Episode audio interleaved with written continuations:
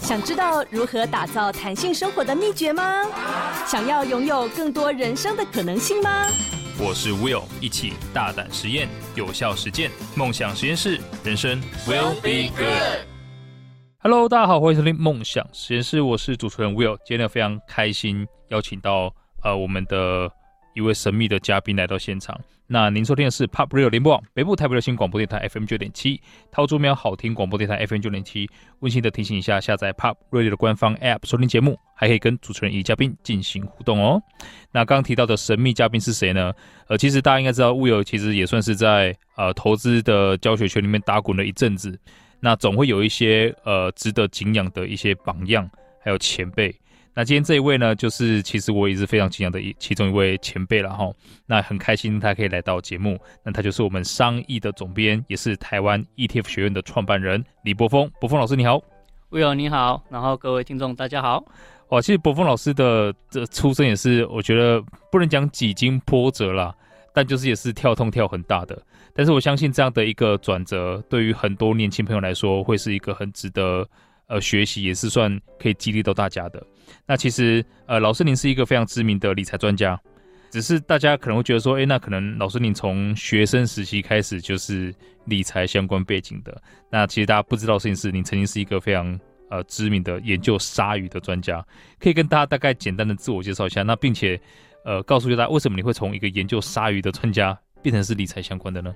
好，我大学其实读的是海洋相关的学系，嗯，然后有一个暑假，就是大三要升大四那个暑假，到大家都很熟悉，就是垦丁的那个海生馆去实习。对，所以我其实不是到大家去看的那种比较外面的，就是展场的部分，而是真的是比较后场，然后是一、哦、呃实验室要做很多研究的这个地方去实习。那当然也有机会去遇到各式各样的海龟啊，然后鲨鱼啊、魟鱼啊等等的，就是在后场的这个部分，我们都要去呃负责处理。那就突然发现说，哎、欸，虽然我也是念海洋相关科系的，可是真正去跟这些生物长期相处之后，才突然发现，鲨鱼真的是一个非常优雅的生物。就是它游起来，好像就是它根本不会不会惧怕任何东西，它就是在海里面悠游自在。因为它毕竟就是海里面的王子嘛。那我就觉得哇，这个生物实在太优雅了，优雅到我突然觉得，我以前看过的这个电影《大白鲨》好像已经太过污名化它了。哦。它明明是这么漂亮的一种生物，所以我就开始对鲨鱼感到很有兴趣。对。那那时候我的呃实验室刚好是在做这个演化的关系跟生态的这个调查。嗯。那就突然觉得说，哎，鲨鱼这个东西它到底是怎么演化出来的？我其实并不是太清楚。那我就去查文献，也发现说。其实它真的很难研究，因为 鲨鱼是一种软骨鱼，就是你现在如果摸摸你的鼻子或是你的耳朵，就是软骨这种东西，那就是呃，如果死掉就是腐烂掉了啊，所以它不会留下任何东西。嗯啊，唯一我们会称为化化石的鲨鱼的化石就是牙齿，可是大家应该可以想象，就是只有一颗牙齿，你其实没有什么东西可以研究，就顶多可以用这个化石定年啊，然后知道说大概大概什么时候，可是这个。资讯实在太少了，以至于说我们无法去分辨，包括说鲨鱼跟红是怎么演化出来的，以及那我们说鲨鱼是软骨鱼，软骨鱼跟我们一般吃的这种呃。吴郭鱼啊，石目鱼这种硬骨鱼，它又是怎么分出来的？嗯，其实真的不知道，因为资料量太少了。那、哦、那时候刚好进入到一个可以用 DNA 来去研究这个最新的这个领域。那用一些大家现在其实都很熟了，叫做 PCR 等等，嗯、先去把它这个 DNA 把它放大，嗯、然后再去定序它。嗯，用这样新的工具去研究这个东西，那我就觉得好有兴趣哦。然后我就去开始，那时候才决定要念研究所。然后花了半年去考研究所读书啊，准备这样子，哇然后也很幸运就考上了，然后就开始拿着自己的题目，带着题目去找老师，所以那时候大概是这样一个经过，那就开始念研究所做这些事情。哎，那所以您从就是毕业到海生馆工作，再到念研究所这段时间大概是多长时间？哎，其实。还没毕业，就是那个算是暑假去实习而已。啊、对，然后花半年去考研究所，然后再半年就毕业，嗯、那就直接去念研究所。哇，所以其实我觉得这这也算是比较正确的研究所进入的姿态，就是我带着我想要解决的问题去念研究所。但呃，比起可能很多人现在念研究所是为了想说，哎，多一个比较高的学历，然后或是逃避 就业的那个过程。对，所以你对现在这个状况有什么看法？你觉得？其实我觉得，呃，它终究是一个很好的训练。那我也必须要承认，就是我在研究所的期间是受到很好的训练的，包括说。当呃你的研究题目并不是那么呃清楚的时候，你必须要先找到你的这个研究或是这个实验到底要解决什么样的假说，或是你自己提出什么样的假说。那个我觉得这个本来就是一个训练，包括说我们的人生可能还觉得非常的迷茫啊、迷惘啊，那你不知道你这个人生到底要往哪个方向走，其实是类似的一个道理，你就必须要去知道说我到底要解决什么问题，或是我到底要成为一个什么样的人。那包括说研究的过程中，通常你所要解决的问题。老师大概未必知道，因为可能是还蛮尖端，嗯、或是根本没有人做过的研究。对，那同样的，你也没办法靠老师去帮你全部指导，他只能跟你讲一些基本的概念。是，真正已经触及到那个完全没有人接触过的领域的时候，你还是要必须自己去突破。嗯、所以像是这一些，你你你就必须要有很强的这个自学功力。所以我会觉得说，就算你人生目前还没有找到方向，然后真的要，例如说，我暂时先不去工作啊，可能在研究所待一段时间，你也可以说它是一种逃避，嗯，可是我也可以说它是一种找方向的一个过程，探索的过程，对对对，嗯，尤其是这个啊，看文献呐，然后去去去了了解科学化的这个过程，其实我觉得这个对于后来的我，即便到职场上面，这些训练都非常非常的受用。哇，所以其实要给说，就是还在比较年轻的或者学生的听众朋友，呃，说明就是我觉得呃，一样念研究所重要重点那个心态的差别，就你是带着说，哎，我要把报告完成，把论文完成去看那些文献，还是带着所谓刚刚呃，柏锋老师提到的探索的心态去看待这些文献，去知道说这方法呃来自于哪里啊？你有什么想要探索的问题？呃，一样的时间花费下去，你会因为这两种心态的不同，看到不一样的这个世界。哎，所以柏锋老师，您是在研究所毕业之后，重新再回到海参馆吗？还是接下来就开始呃职业生涯？呃，我其实呃还没毕业，然后就开始啊、呃、结婚了，就是、啊、然后结婚之后就跟老婆决定到底要不要生小孩，因为这算是蛮重大的一个关键嘛。是是，是。那我们讨论到最后，我们都是呃念生物的。嗯，所以我们对小孩子这个成长的过程也蛮有兴趣的，感觉它比较像是生物的演化过程，从一个只能躺在那里的小生物，变成一个会跟你顶嘴的这个大生物。对，所以我们就觉得这个应该蛮有趣的。可是我们其实在，在在决定生小孩之前，就是啊、呃，月光族。就是嗯，赚多少花多少，那对钱这件事情也没有太重重视。就是如果真的重视钱，我们大概也不会去念生物。对，但是就是终究人生面临到啊，有一个小孩子要冒出来了。对，他的这个奶粉啊、尿布啊，你你不能欠他的。对，我我我自己就是月光，然后就到月底没钱了，你就是就省吃俭用一点，吃泡面、吃吐司都还可以过。可是小孩子没办法。嗯，那我们就开始决定说，哎。好像要开始留意钱这件事情，是不是要准备一些紧急准备金啊？对。然后是不是要开始学会买保险啊？嗯、甚至是不是有闲钱的话，要不要投资啊？完全不懂啊。对对。那所以那时候怎么办？我就因为我那时候在中研院的实验室，那中研院有非常丰富的学术资源，嗯、所以我其实虽然念的是生物，可是我也可以看到财经的相关的一些论文。嗯、那我就毕竟主业还是这个生态演化嘛。对。那我就看一看，可是看累了，我就会想说，那我转换一下心境，我看一下别的领域的论文，包括说保险啊、投资啊，然后试着去看看说科学的这个领域对这件事情到底是怎么讲的、怎么想的。那也许里面会有什么莫名其妙的圣杯，我就可以拿来大杀四方，然后赚到很多的钱这样子。那时候的想法是这样，看起来是有成功。哎，没有没有没有，后来我看了很多学术论文之后，就学到一件事情，就是。人基本上很难打败指数，嗯，那我我就在想说，哇，他跟我讲是这件事情是做不到，那我该怎么办？那我再继续看更多。他其实是跟我讲一件事情，就是那你就跟着指数走就好了。那我就觉得，哎、嗯欸，这样好像也蛮不错的，而且就是颠覆了我过去的想法是，对，好像我们要很努力、很拼命，然后就可以有更好的成果。可是投资指数这件事情是完全相反的，是你只要相信了这件事情。那你跟着指数走，指数就会自动带你到你要的地方。它比较像是搭高铁，你就坐上车就对了。是，然后你也许睡个觉，或是看个电影，然后就自然而然就到你要的那个地方去。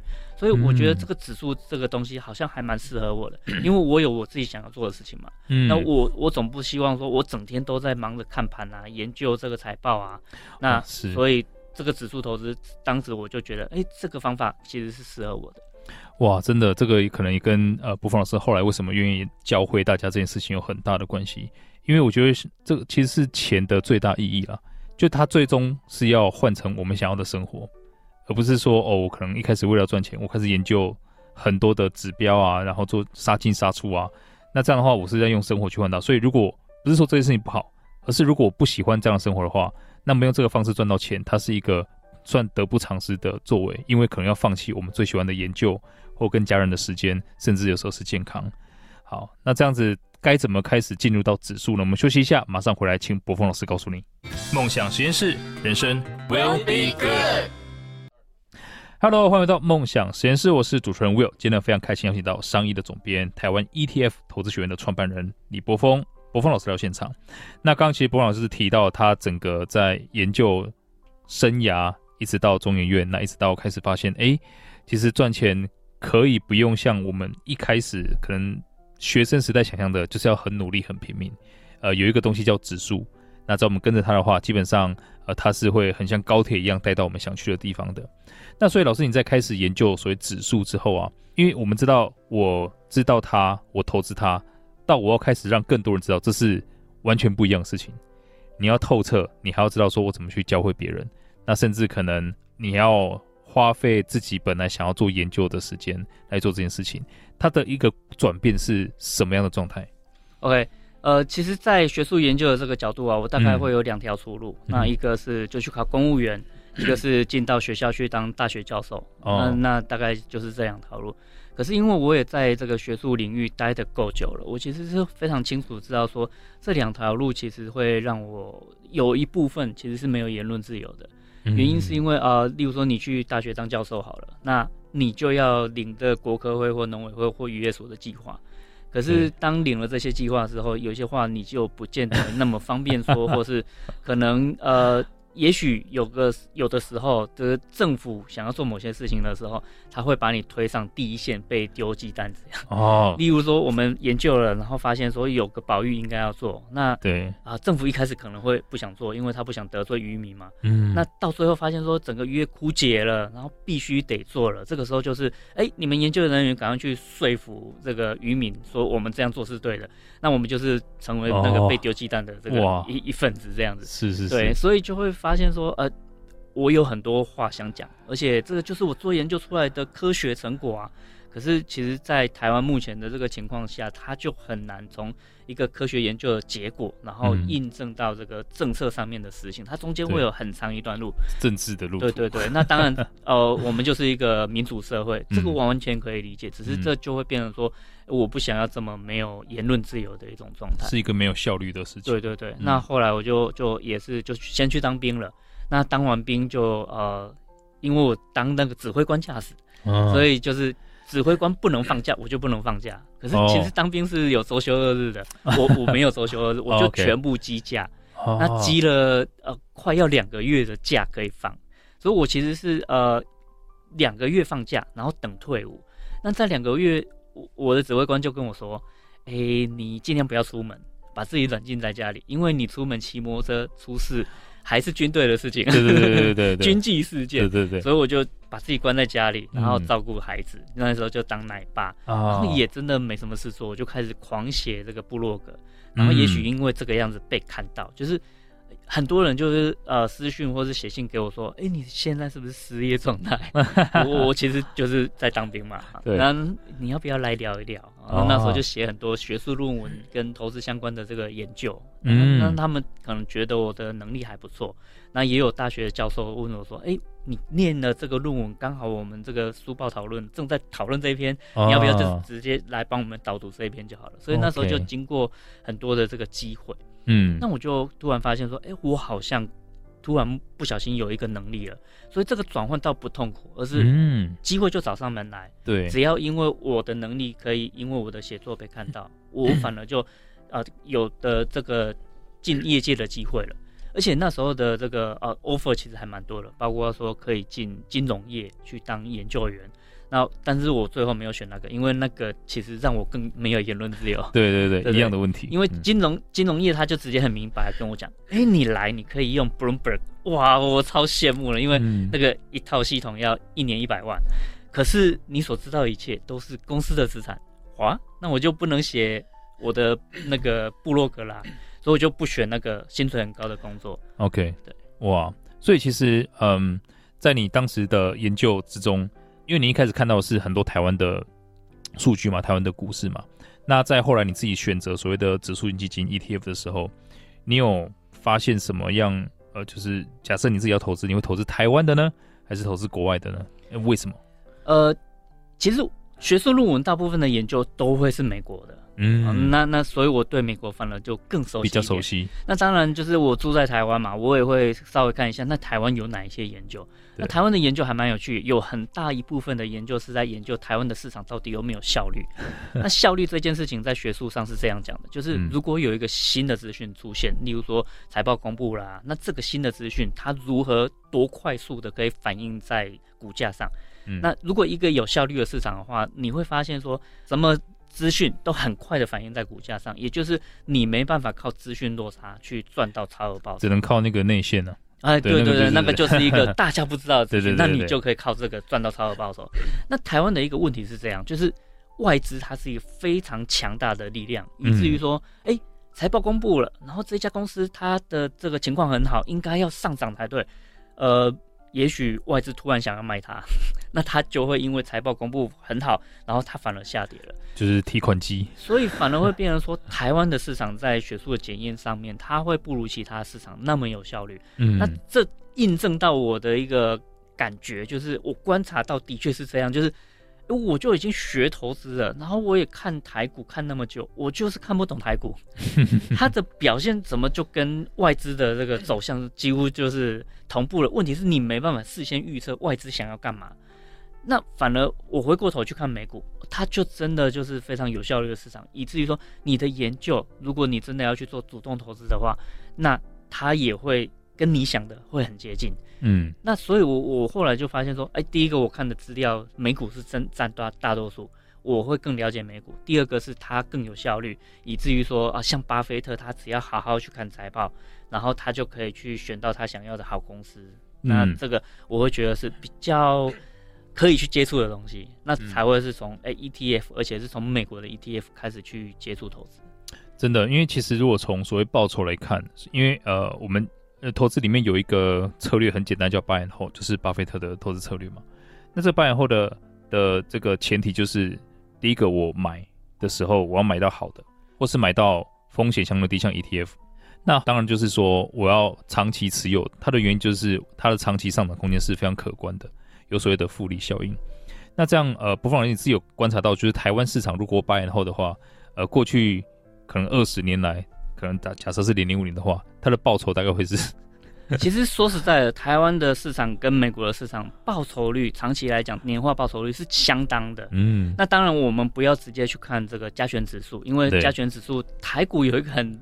很很大的一个优势就是它配息配的超高的，就是全世界大概数一数二，嗯，仅次于英国市场。嗯哼，那如果每年这个值利率已经高达三点五趴甚至四趴的这个市场啊，你去看它的这个指数本身会会有失真的问题。嗯，所以我们要观察的反而是，你如果要去长期投资台湾，你要看的会是加权指数它的报酬指数。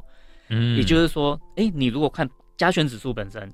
它好像长期啊，以过去来讲，就是长期在四千点到 一万点之间来回盘整，嗯，然后一万点它一定会跌跌跌下去这样子。那好不容易最近这几年，它终于啊撑上一万点以上，而且就一直待着了。可是以前大家都觉得你不要长期投资指数，因为它就是四千点到一万点一直盘整而已，嗯、根本不会长期稳稳定向上的。嗯，不。你去看的是那个加权指数会这样没错，可是你如果去看的是总报酬指数，对，它真的是长期稳定向上的。嗯，那可是你要拿到这样报酬，你要做什么事情呢？也就是说，对你买台湾五十啊，或者其他台股大盘的这种 ETF，呃，你领到的配息每年三趴到这个四趴左右，这么多的配息，你不能把它花掉，你一定要再这配息再投资进去，它才会是复利成长的，它才会涨得跟这个总报酬指数一模一样。所以，如果根据总报酬指数的话，台股就是长期稳定的，是以年化九趴到十趴的这个速度，跟美股一模一样的速度在长期稳定成长。哇！所以，其实，在台湾，我们其实也可以用这样的方式投，只是说股息不能够把它花掉。对对对，对，只是这样再投入去投。那这样呃，可以请教一下，就不妨，您当时在呃看到这些，你是为什么要再成立这个 ETF 学院呢？后来我就开始觉得说，这个东西真的很好。嗯我，我希望大家第一个对自己的这个生命有热情。那如果有热情，而且你的热情并不是在投资这件事情的话，我相信你可能对艺术、对音乐、对呃烹饪、对等等的爬山等等很多事情会有热情。你应该把你的人生贡献在这些事情上面。嗯、那投资是帮我们把钱变大，可是。把钱变大这件事情，经过我那么多的研究，我发现说你根本不用投投资时间在上面啦，嗯，你只要跟着指数走就好了。那我看很多人其实是每天会看盘，会看财经新闻啊，甚至晚上会花两个小时在那里看这个财经的这个呃谈论节目。对。可是这些时间你花下去，你要去算你的工时。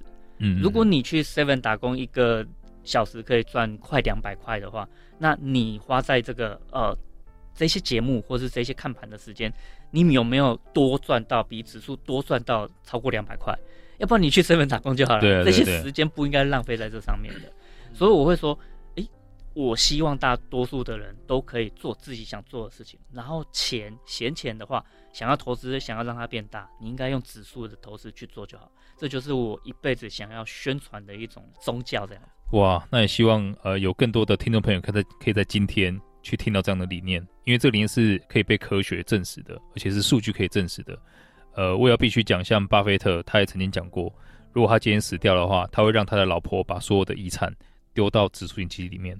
所以，如果你真的有想做的事情，你也希望说自己可能可以好好退休，那么就把钱交给 ETF 啊，当然是要也是要选过的 ETF 啦哈。那、国家型的这些比较稳定的国家是最好的。那接着，基本上你退休应该不会有太大的问题。好，所以也非常感谢播放老师，我们休息一下，马上回来。梦想实验室，人生 will be good。Hello，欢迎回到梦想实验室，我是主持人 Will。今天非常开心邀请到博峰老师来到现场。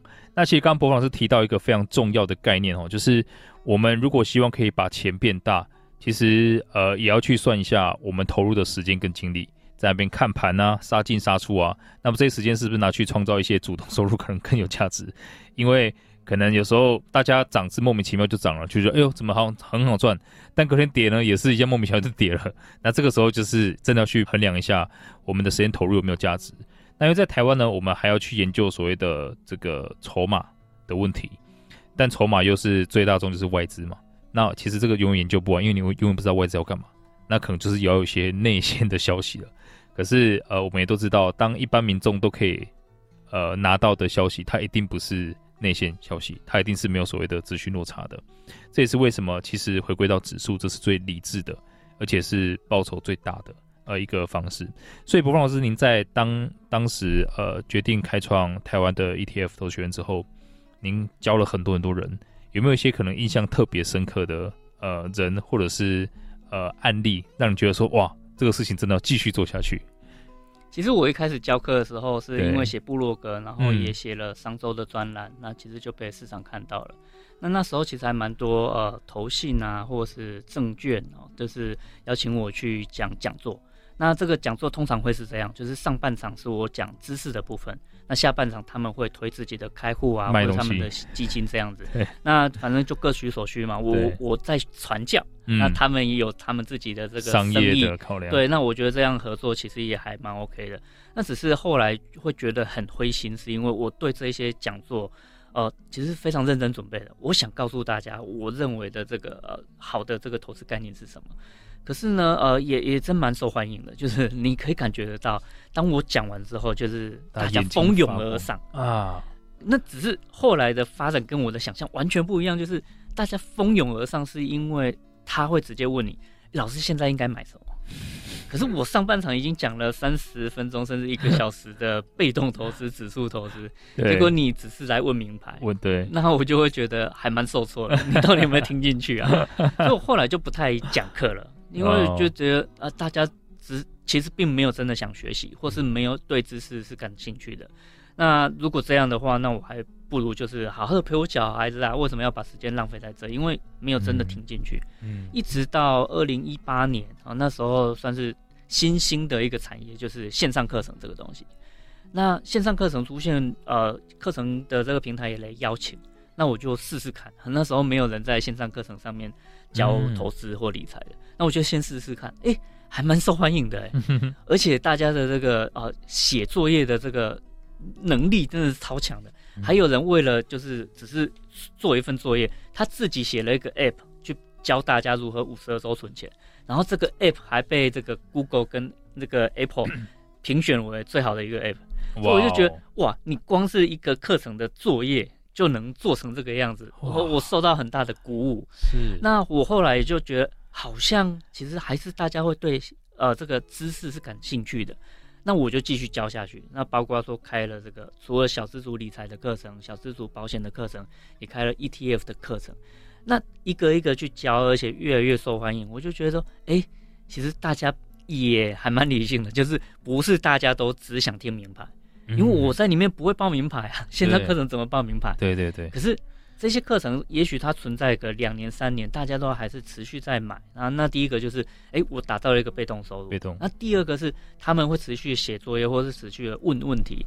那我从这些问题里面，我其实获得更大，因为我的人生经验毕竟非常非常有限，我就一个人嘛，不可能有什么样各式各样的人生经验。但问题是，我的学员很多，他们非常多样，包括说他们可能是医师，可能是主科的工程师，可能是律师，或者可能是这个外送员等等的。对，他们非常多元，所以他们遇到的问题也会完全超乎我的想象。是，有些问题我是我从来没有想过的。例如说，有学员会问我说，他的家人要他去继承一块地，可是他有两块地需要他们兄弟自己去乔。谁继承什么？那一块是建地，一块是农地。他问我该怎么办，我从来没有想过这个问题。那后后来我就从税的角度去出发，去帮他分析，然后才跟他讲说，哦，应该是怎么样选，怎么样选之类的。哇！所以就会变成说，哎，我我所懂的一切，其实并不是我真的懂，而是学员有问题了，然后来问我。像是我有一个学员，他非常非常有钱，他就直接跟我讲，我根本不需要高报酬率，因为我钱太多了。可是我想要稳稳定定的。固定收益，因为他其实是住国外的，然后他都是跟我讲英文的，嗯、所以他就直接说他只要 fixed income 就好了。嗯，那我其实一开始对债券这个东西其实并没有很深的了解，他他就直接跟我讲，我只要债券，可是我不知道要该怎么规划，因为有这个政府的公债，有这个呃抗通膨的公债，还有这个对，还有公司债等等，嗯、甚至高收益债，我就直接跟他讲，你就。不在乎报酬，不要去碰那个高收益债，因为那个风险太大。对，然后就帮他去规划，所以我才开始理解哦，有的有钱人他其实并没有真的那么在乎报酬率，他反而反而更想要是安稳，然后有固定的收益，这就是他们想要的。对对对对对，嗯、所以就会变成说我从学员身上学到更多，那也当然就是这些学员，咱他们真的是很热情，也很乐意跟我分享他们所面临的这些情况。哇。哎、欸，所以这样子，呃，想想借借这边帮所有的听众朋友挖一下福利，就是，呃，波峰老师，你认为，假设现在有一个人他是完全从零开始，那当然我们都知道，其实从零开始，你最好不要先第一步就我要买什么，而是先从个人理财开始。那投资理财大家觉得是一件事情，但其实是投资是投资，投资前要先理财，所以应该是理财再投资。对，那你会建议这种从零开始，还有第一步应该是做哪些事情呢？好，呃，如果你手上有一些闲钱啊，假设是二十万好，嗯、那我会建议你先做两件事情。嗯，第一件事情就是不管如何，你就是先去买一张台湾五十。嗯哼，那这张台湾五十你要跟自己约定啊，你不要跟我约定，因为这就是你自己会控制的部分。你你跟自己约定，未来十年不管发生什么事情都不可以把它卖掉。嗯，那不用在我的身边。好，这张台湾五十会变成是你最好的老师。你持有这一张台湾五十十年，你一定会经过大涨，也一定会经过大跌。你会开始学习到自己的投资心态是什么。有的人他在大跌的时候会很兴奋啊、哦，我终于有机会可以捡便宜了。啊。大家从二零零八到现在也没有多少机会捡便宜啊，就终于等到一个机会啊。有的人啊遇到跌个五趴，他就会慌，五趴就慌哎、欸。我想你五趴就慌，你你投资什么都不对啊，因为连债券都会跌二十趴的好吗？这样去年就直接整个是啊是啊是啊，所以那种跌五趴就慌的，我就会说，呃，你可能在这个。资产配置上面要更保守一点，因为你撑不下去。嗯、对。那另外一个就是啊，你如果还有一些钱啊，这样假设是十万块，我们先来处理这个理财的部分。嗯。你一定要把这十万块好好的当成自己的紧急准备金。嗯。我们人都一定会有在生活中各式各样的财务风险，你可能会失业啊，可能会呃出车祸啊，可能会家里的冷气坏掉啊，就需要急钱嘛。那你只要有个十万块在那里准备，你这十万块不能拿来当生活费，也不能拿去投资，要不然你家冷气坏掉了，然后这时候刚刚股灾，你怎么办？嗯、哦，对对对，所以这笔钱你只能用活损或定存的方式去持有。那你可能会觉得很没效率，可是它就是你救急的钱。那你只要这两件事情都先做了，第一个你会学到很多事情，第二个你的财务风险会降到极低。那当然就是我们还会有什么信用的部分要去学。啊，税务的部分要去学，还有很多东西要去学。可是我觉得这两个就是帮大家打下一个基础，而且你根本不用上课，不用看书，你只要听我刚刚这一段话去讲，然后好好去做，你就可以进步非常多了。哇，真的，我觉得这这两步是非常重要，因为一定是也有一个底，然后在那之上才是所谓的闲钱啊，必须要这样子讲。因为其实很多人反而是如果没有理财概念的话，他赚的再多，他都不会有闲钱。对。就他加薪两万块，然后他会可能想着，哎，那我应该可以值得过三万块的生活，iPhone 十要出来赶快去买之类的。所以呃，回归到刚呃伯文老师提到的，先把市场当成老师，那买一个零零五零，我觉得哇，这个真的是一个很棒的 idea。嗯，因为其实你放十年，假设你真的都不卖的话，基本上可以保证呐，哈，如果说这个国家 没发生什么事情的话，它是一定会让你赚钱的。十年的话，一定是赚钱。那都就算到时候十年之后，它可能。因为什么，呃，新的疫情爆发等等的，它暴跌个二十趴，你也跌不回你现在的成本。另外一方面就是自己在钱的配置。那不管做什么投资前，其实，呃，刚刚博峰老师提到的，我有一个紧急备用金，它跟我的投资组合稳定性还有持有的这个呃长度，它是相辅相成的。假设今天我没有紧急备用金，那刚刚博峰冷气坏掉。啊，没办法，只好把零零五零卖掉了。那只是那时候又卖不了多少钱。对，刚好就是屋漏偏逢连夜雨啊，所以就是不要让自己有那种紧急救钱的时候。那这个是一个打造，其实紧急备用就是一个打造自己呃最基本的财务护城河的第一步。那后面我们才学税务啊等等的，可能开始存钱。那呃不管怎么样，我相信投资自己其实最好的投资啦。所以你开始有额外的钱出来，就这两笔都都有了，我们可能开始去。呃，知道说，哎，博龙有开什么样的课，然后可以去听，可以去学，那也可以买一些书籍来看，我觉得都是非常非常棒的一个投资。那这样，我想再请教一下，呃，博峰老师，您自己在 ETF 学院一直到现在啊，大概几年的时间呢？呃，四五年啊，四五年。嗯嗯。您可以可能跟观众们大家透露一下，就是假设现在你是完全呃没有任何的主动收入的话，你现在的被动收入也是可以 cover 全家的这个。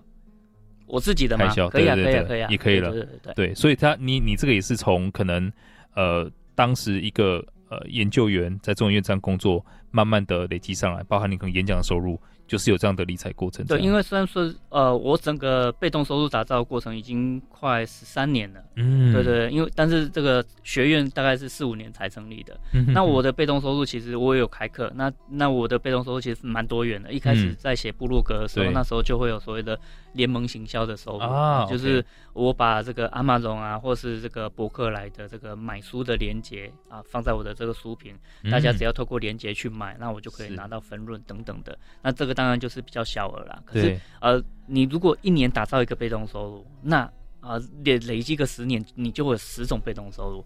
那包括说我买的这个 ETF，它也会有配息，这也是算是被动收入。嗯，对。那如果你有这个房屋出租，这也算是被动收入。所以，你只要一年很努力的去打造一个写书啊，或是这个开线上课程啊，然后这些其实一个一个都算是被动收入。它累积起来，你就会越来越觉得，哎、欸，我好像很安心。